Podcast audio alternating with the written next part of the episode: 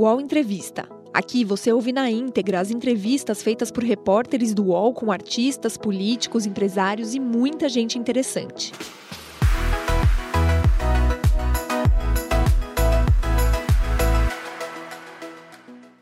Deputado Rui Falcão, muito obrigada por aceitar nosso convite. Bom dia. Bom dia, Fabiola. Bom dia, Carla. Bom dia, Thales. Aldara, que está aí nos bastidores também. E todos os internautas que costumam acompanhar não só o canal UOL, mas o próprio UOL, seus blogs, o blog do Thales, que eu acompanho muito também. Enfim, para mim é um prazer muito grande poder dialogar aqui com vocês nesse programa de grande audiência. E quem quiser participar conosco pode mandar mensagem, inclusive aqui para mim, fabiolacidral.com.br, perguntas para Rui Falcão e também o nosso chat que fica rolando aqui no YouTube enquanto a gente está ao vivo. Olá, Carla, bom dia para você. Bom dia, Fabiola, bom dia, Thales, bom dia, deputado, obrigada por estar aqui com a gente hoje. E Thales, mais uma vez, bom dia para você. Bom dia, Fabiola, bom dia, Carla, e bom dia, presidente Rui Falcão. Eu chamo de presidente como presidente também. do partido que o senhor sempre foi, né? Eu, eu acompanho também o blog da Carla. Faltou, isso, faltou dizer claro. que não é só o Thales, não, viu? A Carla no já meu, No ali. meu caso, eu descobri que o senhor é o meu leitor. Enfim, eu tenho um leitor. Ah, sem, sem, essa, Thales. Estava aí semana passada entre os mais lidos.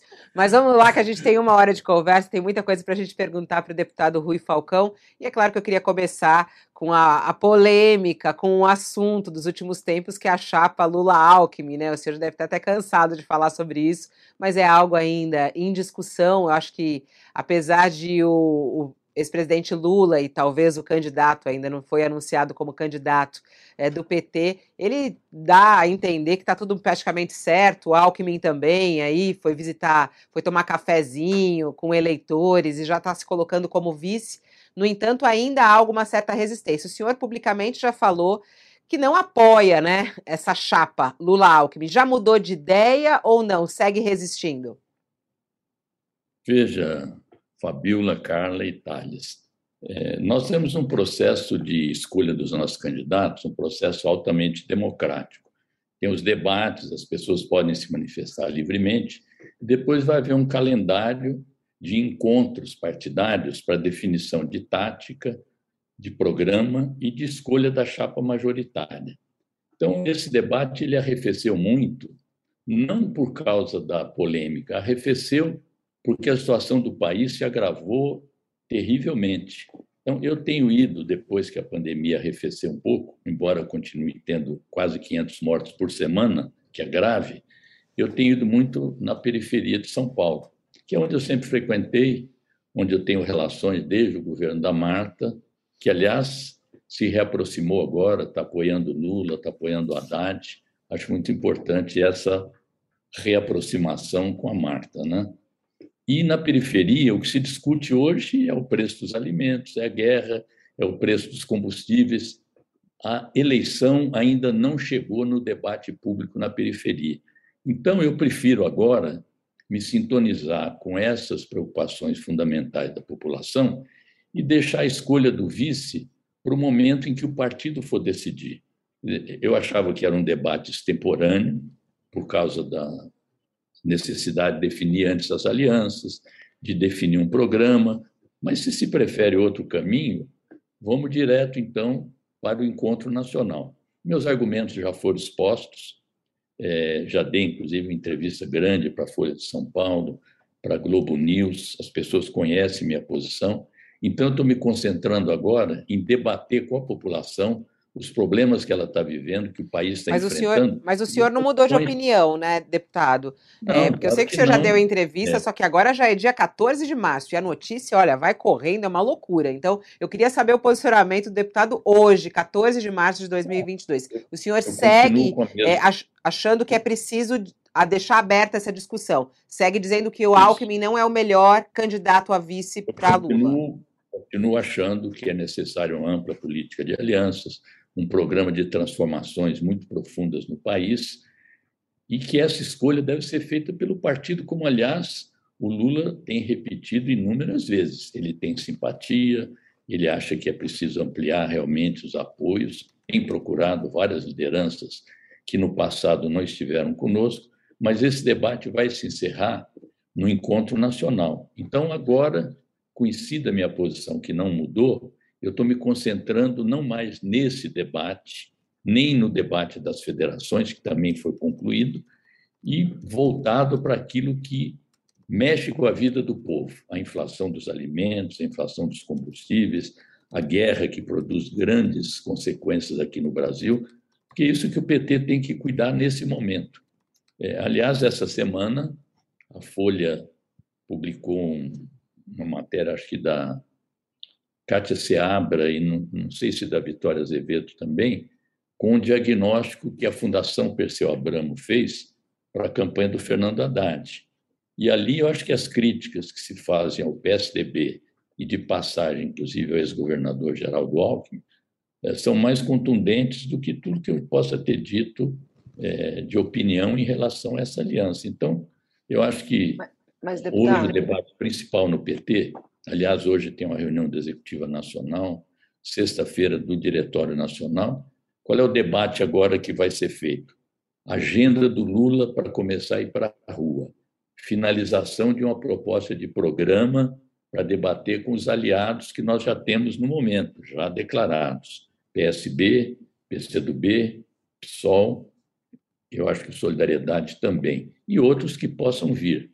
E, naturalmente, alternativas para a crise que nós estamos vivendo agora, que a população está sofrendo muito, já vinha sofrendo desde o golpe do Temer, e agora de forma mais agravada é, inclusive com os efeitos também da guerra, embora mesmo antes da guerra já havia um descalabro na política econômica, na política dos combustíveis, e é disso que a população está tratando. A gente viu recentemente o pessoal comprando fila do osso nos açougues. Agora, quem está no osso é a economia brasileira, e é preciso reerguê-la. E para reerguê-la, é preciso um novo governo, que não o governo Bolsonaro. Mas vamos ser francos, deputado. deputado quem já acaba escolhendo, é, quem acaba, o senhor falou da reunião do PT, é, quem acaba escolhendo é o Lula. Ele sempre convenceu o PT a ir no caminho que ele quer. Então, quem vai escolher é o Lula. Não é essa discussão ah, se é o PT ou não é o PT que vai escolher, é o Lula, né? Já escolheu, né, hum. Thales? Eu acho é, que tem é isso que eu queria saber, já está escolhido, né? Já está escolhido. O senhor, o senhor é contra o senhor é contra, mas o senhor já tá, é, já sabe que foi derrotado nessa questão, assim, porque hoje o que a gente tem é que é o Alckmin mesmo, né?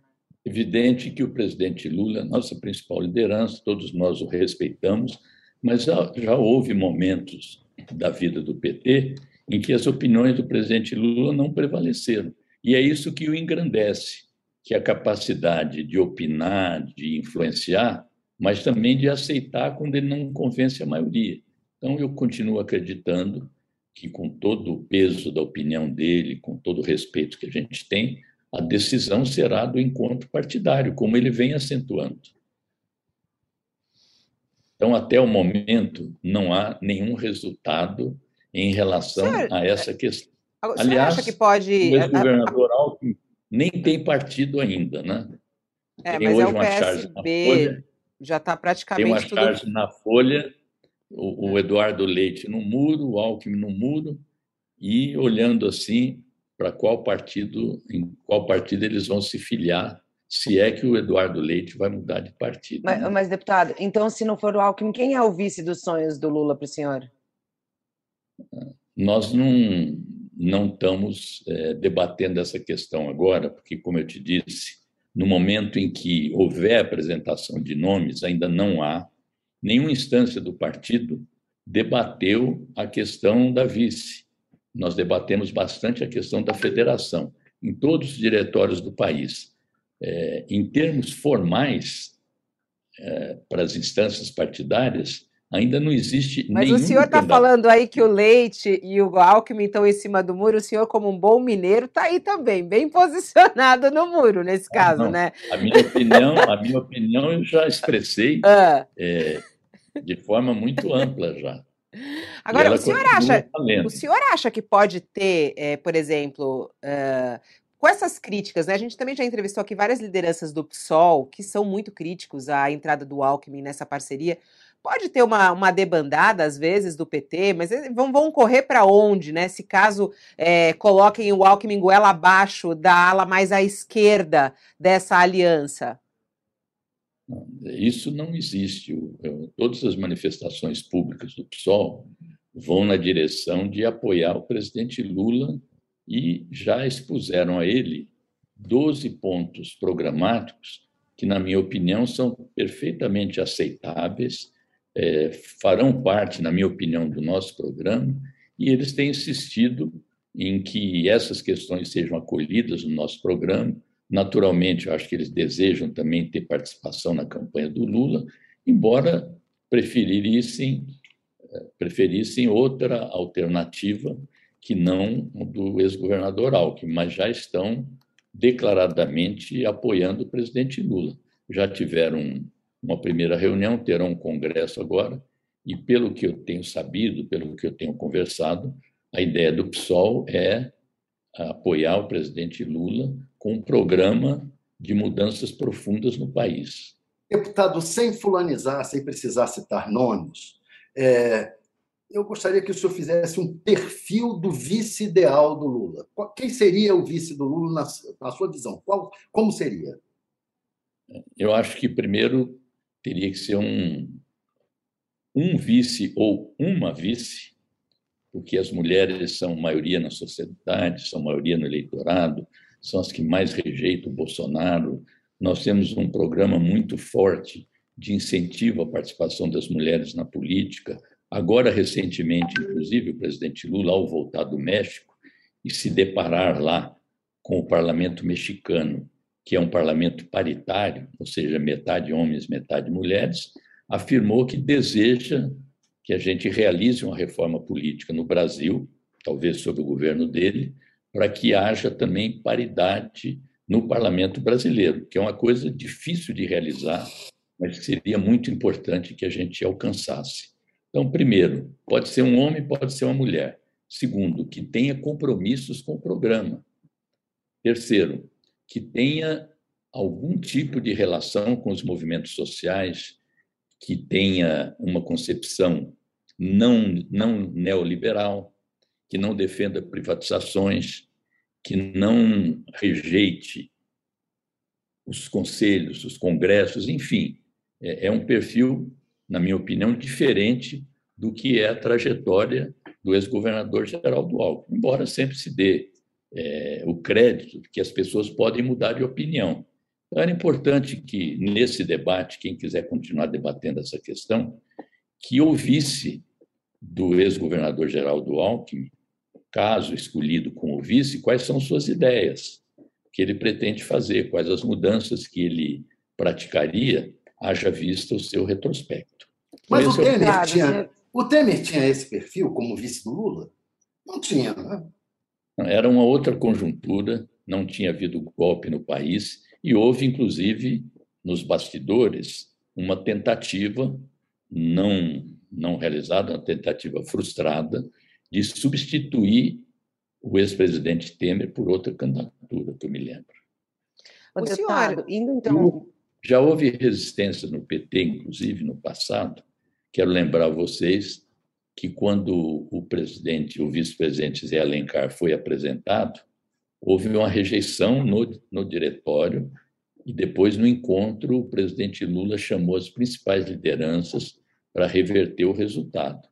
E olha que o Zé Alencar era um empresário que havia antes se filiado ao MDB, numa época difícil de ser filiado ao MDB, era um empresário que veio de baixo, que era um empresário nacionalista, desenvolvimentista. Felizmente, ele foi acolhido e foi um bom vice-presidente, como todos hoje reconhecem. O senhor é contra... É... Ah, pode ir, Carla, pode ir, vai lá. É, é que eu ia, Mas... eu ia mudar um pouquinho de assunto. Isso. Só para pegar a questão do, dos. O senhor falou dessas questões das realidades, né, que o senhor está tentando ver. Nesse caso dos combustíveis que a gente está vivendo hoje, se, o, se os senhores já estivessem no governo, quais seriam as atitudes tomadas? Por exemplo, o ex-presidente Lula já falou do fim da política de paridade internacional. é, tem se discutido por uma ala política do governo o uso de subsídios, recursos do Tesouro. Eu queria saber quais, quais seriam as, as atitudes dos senhores. Tem projetos no Congresso né, que tratam do tema. Qual que seria o pacote do PT se hoje o PT estivesse no governo para conseguir baixar o preço dos combustíveis? Então, primeiro vamos lembrar o que, que aconteceu com os combustíveis agora, né, que eu acho que nem todos estão acompanhando. 18,8% de aumento da gasolina, 24,9% do diesel, 16,1% do gás de cozinha. É, a inflação, em virtude disso também, bateu em 10,54%. A inflação de fevereiro é a mais alta desde 2015. É, nós estamos importando 30% dos combustíveis que a gente consome e estamos importando 80% dos fertilizantes, não só em função da guerra, mas em função da política desastrosa de venda e fechamento das fábricas de fertilizantes. Então, nesse contexto, nós temos discutido questões de curto, de médio e de longo alcance. Mais estrutural mudança em relação aos combustíveis, além de mudar a política de paridade de preço internacional, é a reconstituição da Petrobras. A Petrobras foi sendo esquartejada desde que o Temer assumiu, depois do golpe. Venderam a distribuidora a BR, venderam os gasodutos da Petrobras e ela hoje paga pelo aluguel dos gasodutos. É, as, a, os barcos, os navios da Transpetro foram reduzidos à metade. Esse esquartejamento da Petrobras fez com que a indústria naval que tinha sido praticamente desenvolvida no governo Lula, chegando a empregar 100 mil trabalhadores, hoje está reduzida a 3 mil trabalhadores, uma indústria quase em extinção. Enfim, recuperar a Petrobras significa ter uma política de recuperar no médio prazo o preço dos combustíveis. O que precisa fazer para recuperar a Petrobras? Primeiro, cessar as privatizações e o esquartejamento da Petrobras até porque o Paulo Guedes disse que por ele já teria privatizado a Petrobras inteira. A Petrobras virou uma empresa pequena, ela precisa voltar a crescer. O deputado, parte... é interessante isso que o senhor está falando, né, de, do, do, tá do que aconteceu com a Petrobras. O pré-candidato Sérgio Moro até colocou no Twitter dele, e ele diz que também tudo que está acontecendo com a Petrobras é culpa do PT. Se disse ele, abre aspas aqui, se o Brasil não tivesse sido saqueado nos governos do PT, haveria mais refinarias e combustíveis mais baratos. Aí ele fala do, do efeito devastador dos desvios na Abreu e Lima e na Comperge. É, e culpa o PT também pelos problemas relacionados à Petrobras e diz que a Petrobras foi saqueada no governo petista. É, seria como eu atribuir a ele a responsabilidade pelas declarações do Kim Kataguiri e do Mamãe Falei. Eu acho que não dá para levar o Sérgio Moro em consideração com esse tipo de discurso, que ele é um juiz, um ex-juiz venal, que fraudou sentenças, todas as suas sentenças, não só as do Lula, outras agora em série, estão sendo revogadas por decisões do Supremo Tribunal Federal, se apresentou como um candidato da terceira via e não consegue é, incorporar nem 10% de intenção de voto, parte dos seus eleitores estão voltando para o Bolsonaro. Eu prefiro continuar respondendo à pergunta da Carla, para não ficar polemizando com alguém que não merece a minha consideração como político e como juiz. Eu acho que ele tem direito de ser candidato, é, a legislação eleitoral autoriza isso, mas não creio que as opiniões dele tenham é, conexão com a realidade.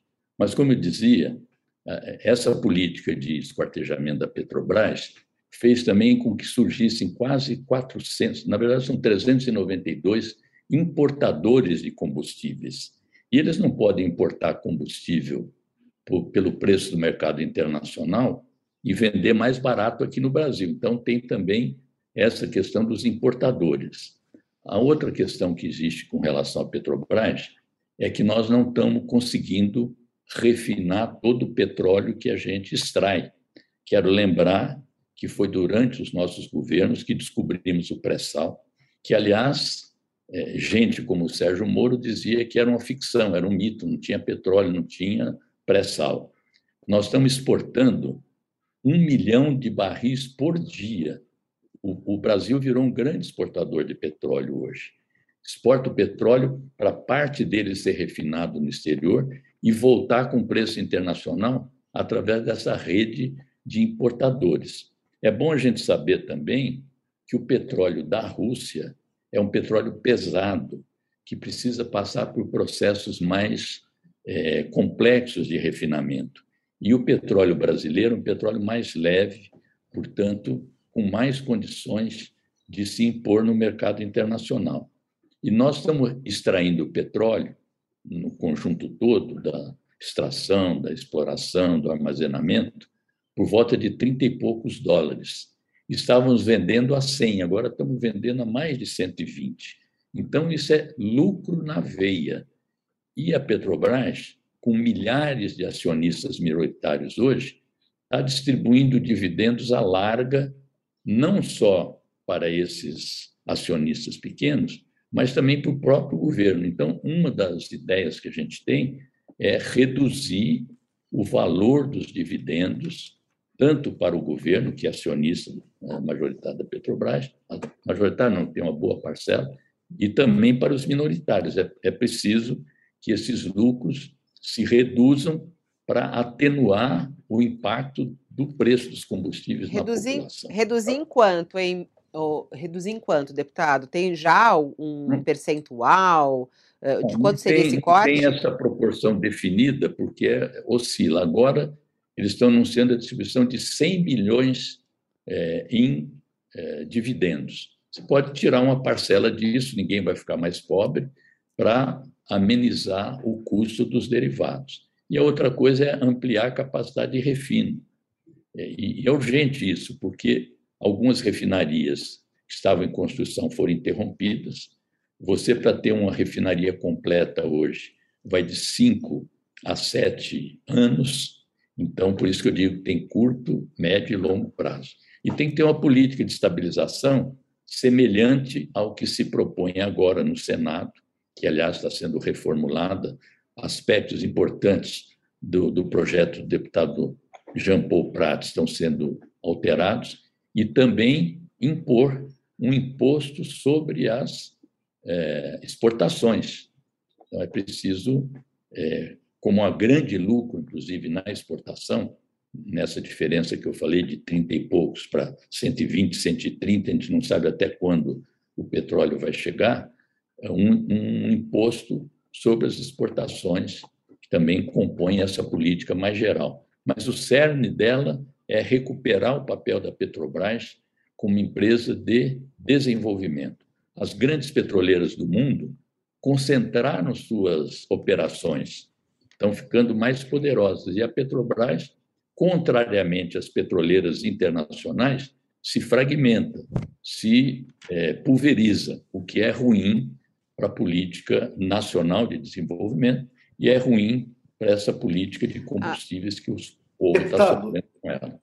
Ah, deputado, o, o, não que, o senhor falou aí em polemizar, é, e não querendo, e o senhor já me disse que não gostaria de polemizar com o Carlos Siqueira, que falou que o PT é, foi partícipe no, no impeachment da Dilma, o fato é que essa versão entre os jornalistas que acompanharam o processo de impeachment é, se tornou é, hegemônica, por, principalmente porque, na época do, da discussão sobre o impeachment, o PT resolveu é, votar a favor da, da cassação, da punição ao presidente da Câmara, Eduardo Cunha, e naquele mesmo dia o Eduardo Cunha abriu o processo de impeachment contra Dilma.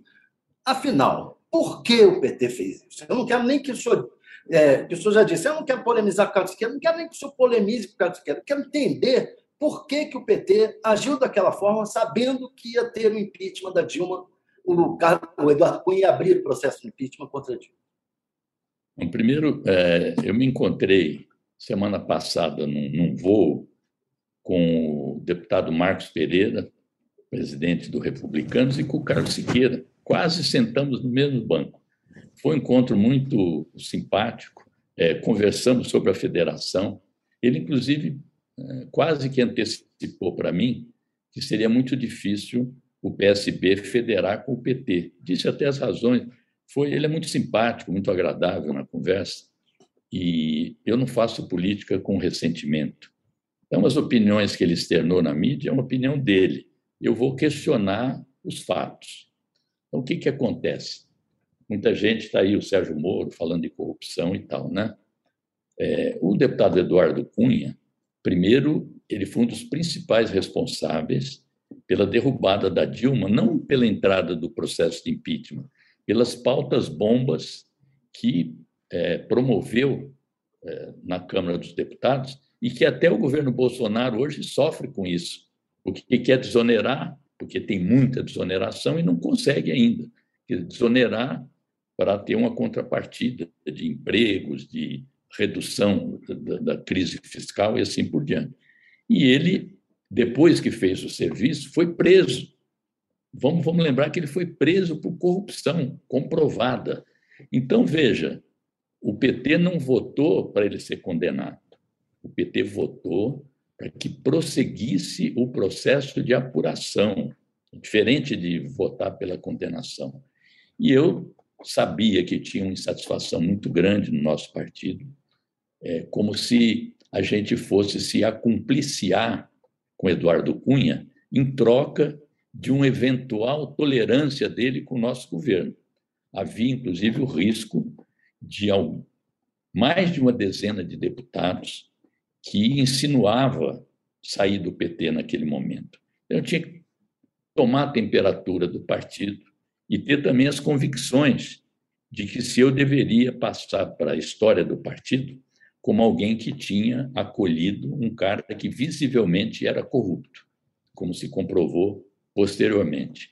É, quero te lembrar também, Thales, que é, eu não tinha feito nenhum tipo de acordo com ele, não tinha prometido é, que se ele, se a gente votasse assim ou assado, que ele não promoveria pedidos de impeachment. Já havia outros pedidos de impeachment, inclusive um pedido já registrado pela OAB, que tinha muito mais possibilidades de aprovação do que aquele que ele acabou, afinal, apresentando. Os fatos posteriores, eu acho que justificam a nossa posição, porque ele realmente depois que prestou o serviço, foi para a cadeia. Então, é, eu não recebi nenhuma admoestação do presidente Lula, a presidenta Dilma não me pediu que votasse assim ou assado. Agora, quem quiser interpretar que eu fui responsável pelo impeachment da presidenta Dilma, alguém que possa acreditar nessa versão, a opinião é livre. Agora, o senhor é contra é... o presidente Lula se aproximar de quem é, e buscar o apoio de quem votou a favor do impeachment? Como é que o senhor vê? É, ele até falou disso recentemente num evento. Ele falou assim: se eu, se eu só for falar com quem votou contra o impeachment, eu converso com muito pouco, preciso de a, a, abranger muito mais. O senhor é a favor dessa hum. aproximação? O senhor, vamos colocar assim, perdoa é, quem votou a, a favor do impeachment?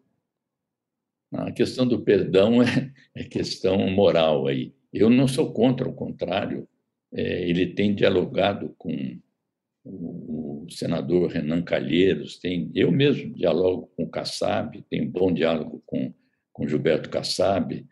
É, a minha objeção não é a aproximação nem o diálogo. A minha objeção é você compor uma chapa em postos estratégicos com determinadas é, figuras políticas, mas eu não sou contra aliança, não sou contra diálogo com essas pessoas. Então, não, não venham. Eu sei que você não está me caracterizando assim, mas eu não sou contra isso, ao contrário.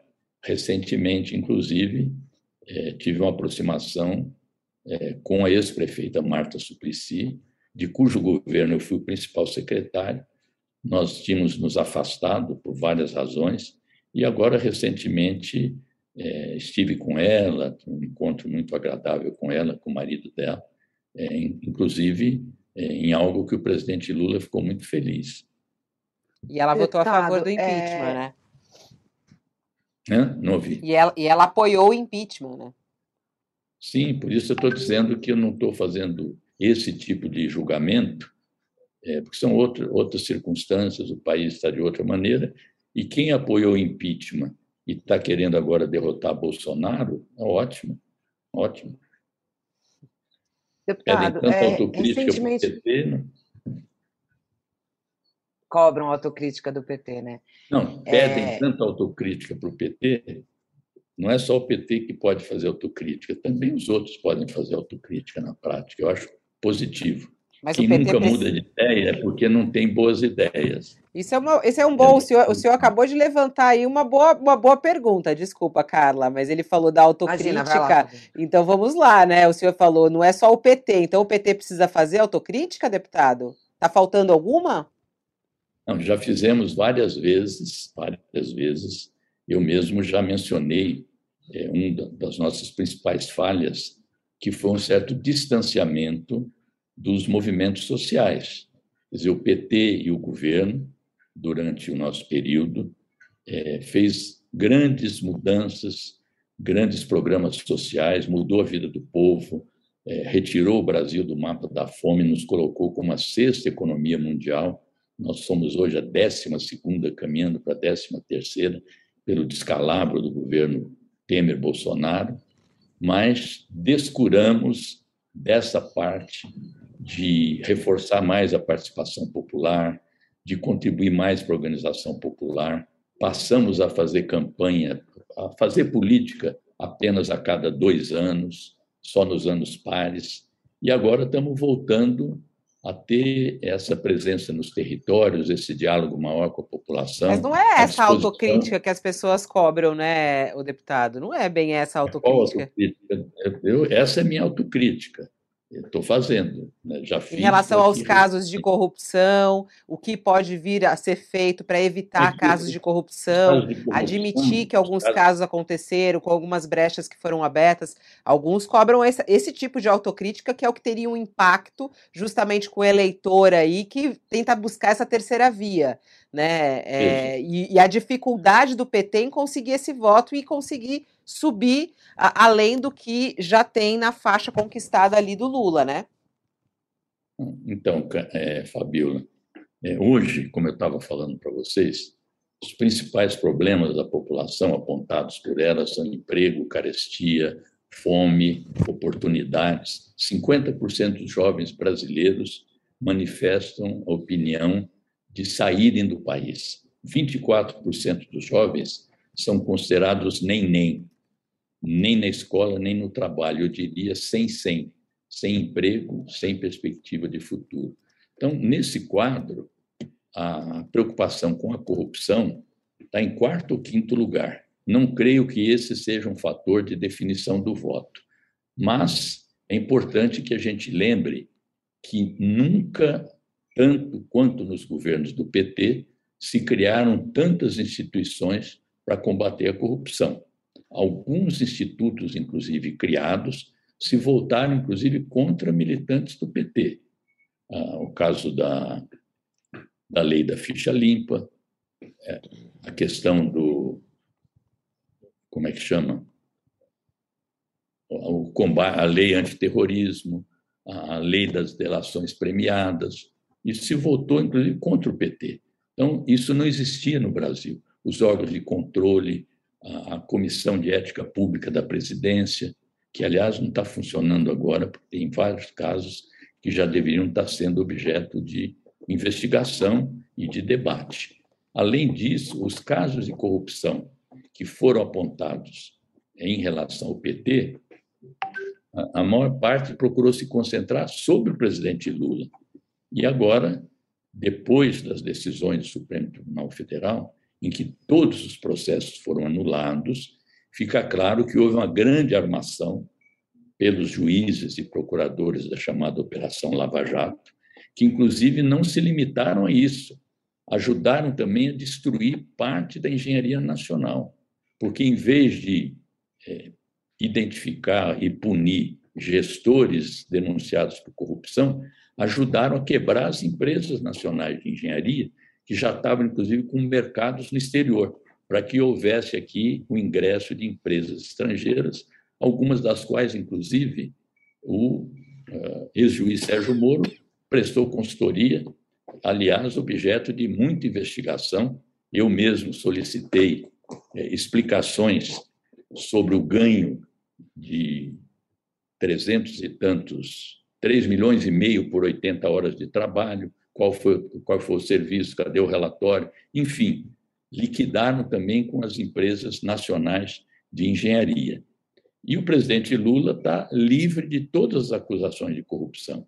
O, o ex-ministro Palocci, que confessou ter corrompido, acabou uh, delatando seus crimes, não comprovou na sua delação que tenha beneficiado alguém do PT, e os diretores da Petrobras, acusados de corrupção, eles foram todos, alguns já eram, a maior parte, funcionários de carreira, e não foi o presidente Lula que os indicou.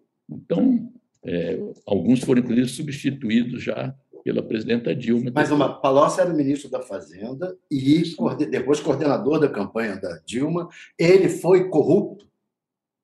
É, ele mesmo confessou isso. Né? Eu não quero ficar é, agravando mais a situação dele mas ele confessou que praticou atos de corrupção. Então, houve corrupção no governo do PT. Houve corrupção de pessoas, não o partido como um todo, nem o governo como um todo. Isso está claro, isso já. Ninguém e o Lula não isso. sabia de nada, e, e, o Lula não sabia de nada, a liderança do partido não sabia disso? Foi enganada não. por essas pessoas? É, eu acho que nem o Lula, nem a Dilma, nem o próprio sabíamos disso. Foram enganados, então. É você, Foram traídos. O Lula já cansou de dizer isso.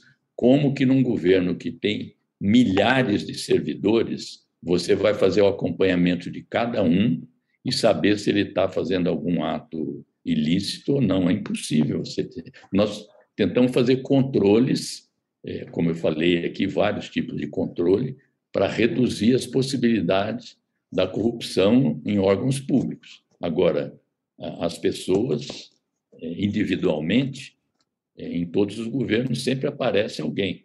E eu quero lembrar que a questão da corrupção sempre foi utilizada é, indevidamente, sem provas, muitas vezes, para derrubar governos populares. Quero lembrar o caso de Juscelino Kubitschek, o caso do ex-presidente Getúlio Vargas, do João Goulart, todos eles, de alguma maneira, acusados de corrupção, dando margem a um movimento de opinião pública que levou ou ao suicídio, no caso do Getúlio, ou a tentativa de desmoralização do ex-presidente Juscelino depois que deixou o governo, e a derrubada por um golpe civil-militar do ex-presidente João Goulart, que eram todos presidentes que procuravam imprimir mudanças no país, questionando o sistema oligárquico, dominante, patriarcal, que ainda vigora, infelizmente, aqui no Brasil. E que foi acha... sensivelmente revigorado pelo governo Bolsonaro. O senhor acha que o caso do sítio de Atibaia pode voltar a ser uh, um alvo? Esse assunto, na sua visão, é esclarecido? Eu acho que ele foi já era suficientemente esclarecido até por coisas que as denúncias se desmoralizavam. A história dos, dos barcos eram os, os pedalinhos dos netos da dona Marisa. Quer dizer, é, muita coisa ali foi inventada, beiravam, algumas delas beiravam o ridículo, e foram suficientemente esclarecidas depois que o Supremo Tribunal Federal se debruçou mas não tinham os pedalinhos? Mas não tinham os pedalinhos? Não, tinham os pedalinhos, tinha os né? pedalinhos, mas os pedalinhos não eram é, doados por ninguém e eram é, não tinha aquela dimensão que iria estar como se tivesse um barco lá no, no lago. Então, todas essas questões é, que hoje pululam às vezes como fake news, elas foram devidamente esclarecidas e talvez pela impossibilidade de debater os problemas reais do país, a campanha do Bolsonaro e de outros possam tentar navegar nessas águas, mas não tem a menor credibilidade mais na população. Nós estamos tranquilos com relação a isso. Isso não será um fator de desgaste das nossas candidaturas, nem da candidatura do ex-presidente Lula, ao contrário. O Entrevista volta já.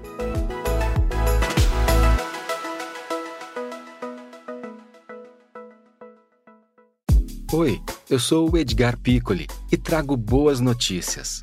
Isso, Trago Boas Notícias é um podcast original Spotify produzido pelo UOL para você se informar e relaxar. As histórias que eu conto aqui são de Ecoa, a plataforma do UOL por um mundo melhor. De segunda a sexta-feira, às seis da tarde, tem um novo episódio grátis no Spotify e no UOL. Dá também para baixar e ouvir offline, quando você quiser. É, deputado, tem é, ontem o vice-presidente Hamilton Mourão ele postou uma nas redes sociais para esclarecer uma fala dele sobre o, como os militares aceitariam ou aceitarão um eventual governo Lula, dizendo que ele não estava abrindo as portas dos quartéis para o Lula nem para o PT, né? É, eu queria saber como é que é, como que o senhor vê, porque o governo Bolsonaro tem aí uma série de militares da reserva né, e também da ativa no governo, e como que é a relação hoje do PT com a ala militar e como é que o senhor acha que tem que ser em relação ao eventual governo essa participação dos militares? Primeiro, eu acho que há uma Constituição, os poderes da República, e todos têm que se ater ao que diz a Constituição. Então, não tenho nenhum temor de que, no caso da vitória do Lula, possa haver qualquer tentativa de interdição ou de golpe. Eu acho que as Forças Armadas, é, desde o golpe de 64, aprenderam que uma intervenção dos militares de forma institucional na política não dá bons resultados. O senhor não acha que o Bolsonaro está tentando isso? Não. Ele não está dando golpe. Ele tentou no dia 7 de setembro e não teve não teve Está tentando que, se perder, tenha o apoio dos militares para uma atividade. Não, ele tem, ele tem apoio de setores militares, tem apoio das polícias militares, que é um direito dele de pedir voto nessas áreas. Ele, inclusive, está prometendo um aumento que ainda não saiu e que está gerando muita controvérsia entre os servidores, porque vem a possibilidade desse aumento como um privilégio que acham que o aumento deveria ser geral, porque todos estão servindo ao país. Tem, inclusive, um conflito que eu estou até é, tentando mediar e resolver, que é o bônus a ser pago aos auditores fiscais, o bônus de eficiência, de desempenho. Então, é, ele é, vai procurar, inclusive, ampliar é, algumas é, regalias para os militares, muitas das quais ele já fez, inclusive na reforma da Previdência e no projeto da reforma administrativa, que quero crer e torço por isso e trabalho por isso, não seja votado nesse governo, que é um projeto devastador, não para o setor público, para os servidores, apenas para a população brasileira. Projeto que reduz o tamanho do Estado, reduz o peso dos serviços públicos. Então, o senhor vê alguma inspiração golpista nesses atos do, do Bolsonaro? Não, eu vejo atos de reforço do apoio dele a esses setores. Tá? E ele tem feito muitas bravatas, não só quem me tira daqui é Deus e tal. São insinuações que eu quero crer que não têm acolhida nem no conjunto das Forças Armadas e tampouco na população. Eu acho que o próprio episódio da denúncia das urnas eletrônicas, que apesar de todo o empenho e de todo apoio material na votação não prosperou, é um sinal de que não há respaldo para esse tipo de iniciativa. E o Braga Neto como vice? Aí é uma escolha do Bolsonaro, se ele for, não é minha opinião. Ele que quem vai escolher só, o vice. Só acha, só teme essa. Não, ele quer manter, pelo que eu vejo na imprensa. Conformação da chapa. Pelo que eu vejo na imprensa, ele quer manter o mesmo modelo eh, da eleição anterior substituiu o general Mourão pelo general Braga Neto. E há, há muito debate hoje, tudo isso a gente sabe pela imprensa, porque não, é muito difícil você ter informações fidedignas desses setores. O que se diz na imprensa é que a saída do general Braga Neto, é, quem é que vai substituí-lo? Tem, tem controvérsias nos altos escalões tem o general Heleno, que está meio escanteado, tem o, o outro general lá. O fato é que o, uma das, das opiniões que a gente tem, eu particularmente tenho, é que a gente precisava, como foi feito o debate na Constituição de 88, retirar esse artigo 142 que cria as possibilidades, uma espécie de tutela das Forças Armadas sobre os governos civis. Isso é uma questão é, democrática. É uma interpretação meio, meio controversa mesmo, mas agora só é, Por isso que tem que ser objeto de debate. É, no caso do PT, vocês têm ali talvez uma interlocução com o ex-ministro Nelson Jobim, vocês estão procurando, tem alguém no, no partido procurando fazer essa interlocução para minimizar possíveis ruídos com os militares? Quem que está a cargo dessa função? Então, Carla, deixa eu te dizer, faltou inclusive aqui no início eu deixar bem claro que eu estou falando aqui como deputado federal do PT, eu não falo pelo partido. Quem fala pelo partido ou é o presidente Lula, nosso presidente de honra, ou a nossa presidenta Gleisi Hoffmann. Então, essas questões, elas não estão na minha alçada, eu não tenho esse tipo de informação. Sei que o ex-ministro Nelson Robinho é uma pessoa que dialoga amplamente, já deve até, mais recentemente, talvez, conversado com o presidente Lula, mas eu não estou incumbido desse tipo de contato. E nenhum desses contatos, até agora, é, passou pelo debate, seja do diretório, seja do executivo. Não que necessite, mas eu não tenho essa informação. mas acho que é uma pessoa com quem é, vale a pena dialogar, uma pessoa que certamente não vai apoiar Bolsonaro, que transita, inclusive, não só nas Forças Armadas, mas no empresariado, também é uma pessoa muito respeitável, e é bom que se mantenha diálogo com ele.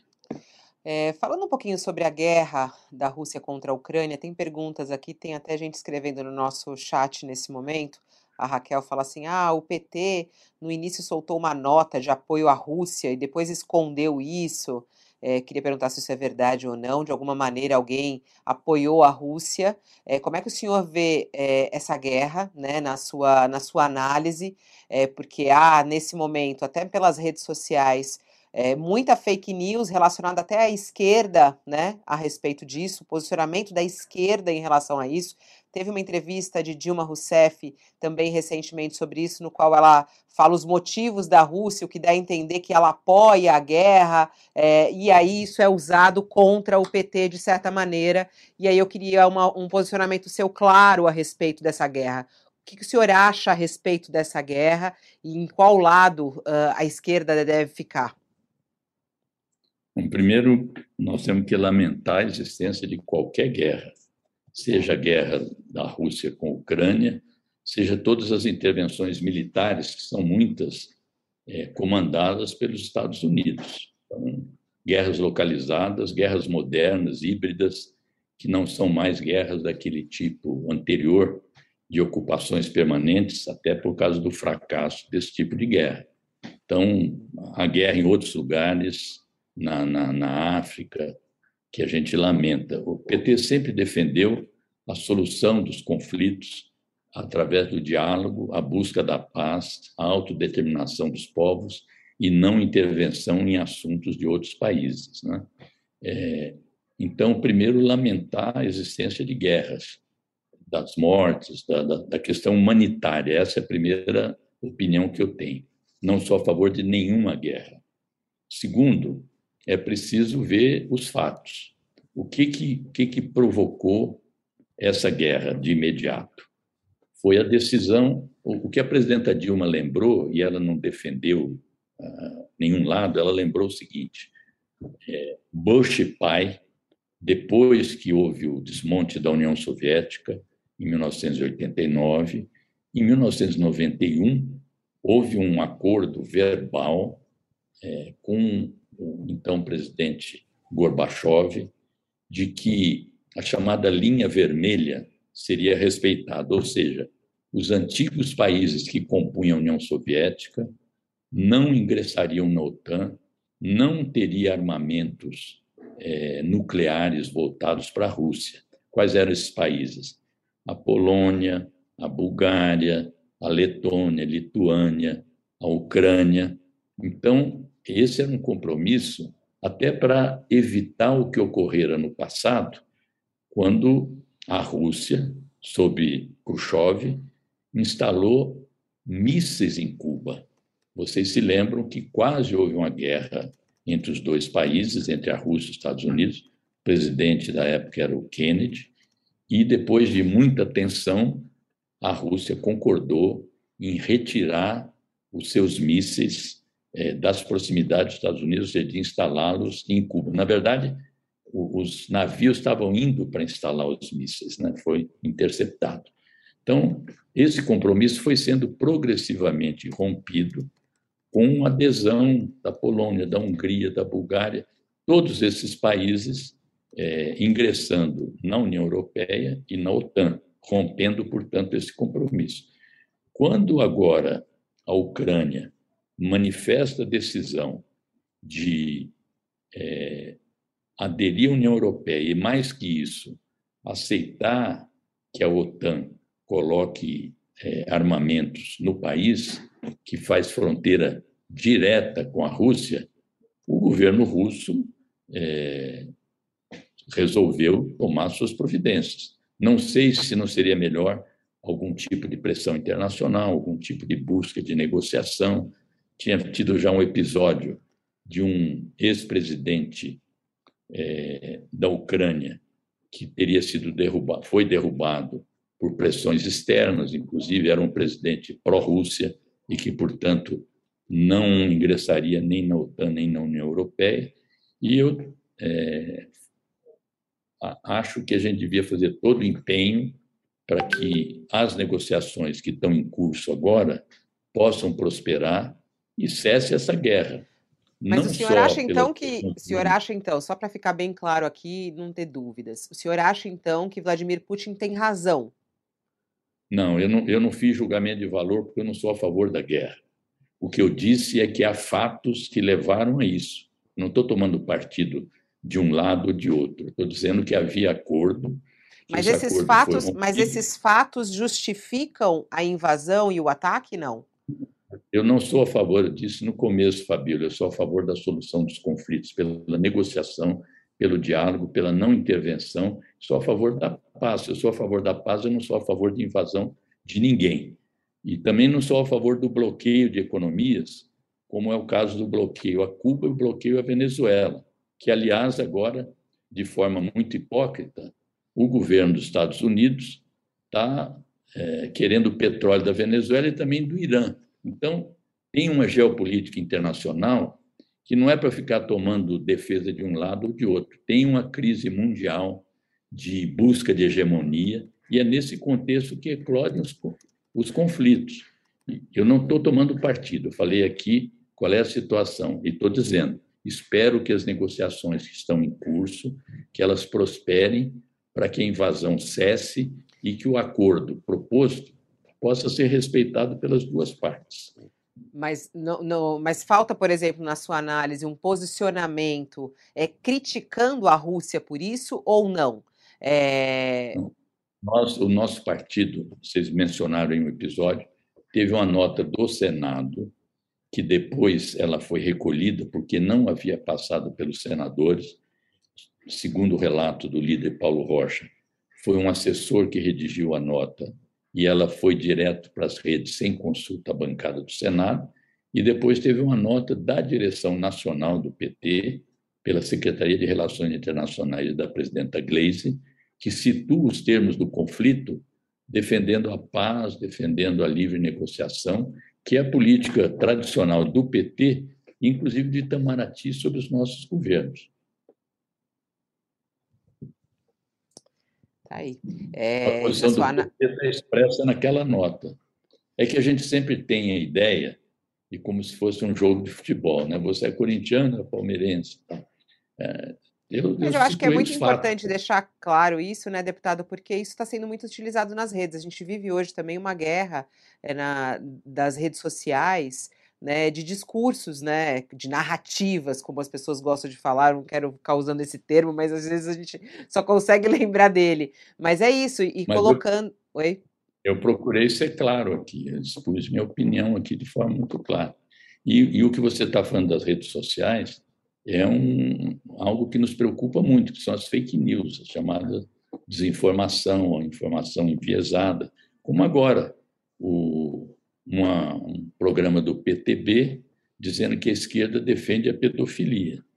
Então, é, já foi retirado por uma representação do PSOL. Agora, o, o, o senhor, uh, como é que o PT, aí analisando uh, essas últimas pesquisas de intenção de voto, foram de alguns é, institutos, e foi uma, uma mudança dentro da margem de erro, teve alguma que foi um pouquinho mais dentro da margem de erro, mas uma subida uh, do presidente Bolsonaro né, nessa disputa e uma estabilização ali de Lula e até em algumas já apareceu um, um pouco de queda. Preocupa essa alta de Bolsonaro? Preocupa uma leve melhora na avaliação de Bolsonaro, segundo essas pesquisas, ou não? Ele é um candidato forte? O PT está com medo dele? Não.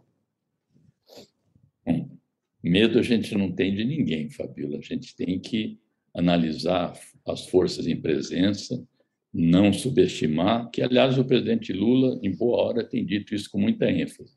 Pesquisa não ganha eleição, nada de salto alto, tem que fazer campanha e convencer as pessoas a votarem no PT, no Lula, nos nossos candidatos e candidatas. Segundo, essa variação, essas últimas pesquisas, elas não foram feitas ainda, são anteriores à, à alta dos combustíveis, né? É, o que eu acho que está ocorrendo, é, fazendo essa ressalva, que a gente não deve subestimar o Bolsonaro, é, ele tem uma resiliência grande, porque com o desastre do governo que ele vem fazendo, ainda ter 20, 20 e poucos por cento é, junto à população é muita coisa. Ele devia estar no lixo, espero que ele vá depois disso para o lixo da história, pelo dano que vem causando ao país e à população. Afinal, já são quase 700 mil mortes por conta da irresponsabilidade, da incúria, do desprezo que ele, durante todo o tempo, eh, realizou durante o auge da pandemia. E continua agora. Até hoje não se vacinou, fica tergiversando, fica falando que criança. Se ele perder a eleição, o senhor acha que ele deve ser preso? Eu acho que ele deve ter direito ao devido processo legal. Se houver denúncia de crimes comprovados, se houver toda essa. Mas senhor acha que há crimes? Não. Ele já cometeu vários crimes, crimes de responsabilidade, crimes comuns, já listamos isso. Se ele sofrer denúncia depois do governo e essas denúncias comprovadas, ele tendo direito ao contraditório, ao devido processo legal, um advogado que o defenda e possa recorrer até a última instância, que, na minha opinião, é o Supremo Tribunal Federal, é, se isso resultar, é que ele tenha a pena devida. Mas eu estava falando sobre a, a pergunta da Fabiola, sobre essa questão da pesquisa. Então, eu acho que, se você pegar ao longo de seis meses, não há uma variação significativa é, da provável vitória do Lula no segundo turno, e isso é outra realidade, que nós temos eleição em dois turnos. Então, por mais que a gente busque ampliar alianças e antecipando alianças do segundo turno para o primeiro, para ganhar no primeiro turno, é, a eleição é programada para ter dois turnos. Então, nós temos que nos preparar para dois turnos. E não há nenhuma pesquisa de opinião até o momento que é, exclua a possibilidade de uma vitória do Lula no segundo turno. Eu acho que esse, esse crescimento residual na margem de erro talvez seja fruto do desencanto com a terceira via. Ou seja, eleitores que estavam insatisfeitos com o Bolsonaro e tendiam, pela similitude, a apoiar o Sérgio Moro, estão retornando agora. O Moro não vai dar, o Moro não pega, o Moro não tem partido, o Moro não tem apoio, o Moro não tem discurso, o Moro não tem credibilidade, e voltem para o Bolsonaro, dando esse aumento na margem de erro. De qualquer maneira, nós vamos continuar a acompanhar as pesquisas, não subestimar Bolsonaro. Quero lembrar que o Lula, em função da pandemia e das demandas internacionais, é, não tem feito campanha direta, é, corpo a corpo aqui no país, tem dado muitas entrevistas, são boas, mas ele vai começar agora a ter contato com a população. tudo isso também ajuda num eventual crescimento dele acima das margens que ele tem alcançado. E eu estou muito confiante que a gente possa vencer essa eleição, apesar de ser uma eleição dura, uma eleição diferente das anteriores, uma eleição que vai ter muita provocação, muita fake news, é uma campanha de ódio que nós não vamos estimular, mas, como eu disse, também não vamos baixar a cabeça. Vencer no primeiro gente... turno, não? Vencer no primeiro turno, o senhor falou, estamos confiantes de vencer, vencer no primeiro não, turno, não? Não, falei que, falei que sempre se busca ampliar ao máximo alianças para tentar uma vitória no primeiro turno, mas que as, a eleição é programada para se realizar em dois turnos e que, portanto, a nossa tática, a nossa estratégia, a nossa distribuição de forças deve estar orientada e organizada para uma disputa em dois turnos. Para depois não ser surpreendido. Você trabalha com o primeiro turno, não deu, aí fica meio perdido no início do segundo turno. Né?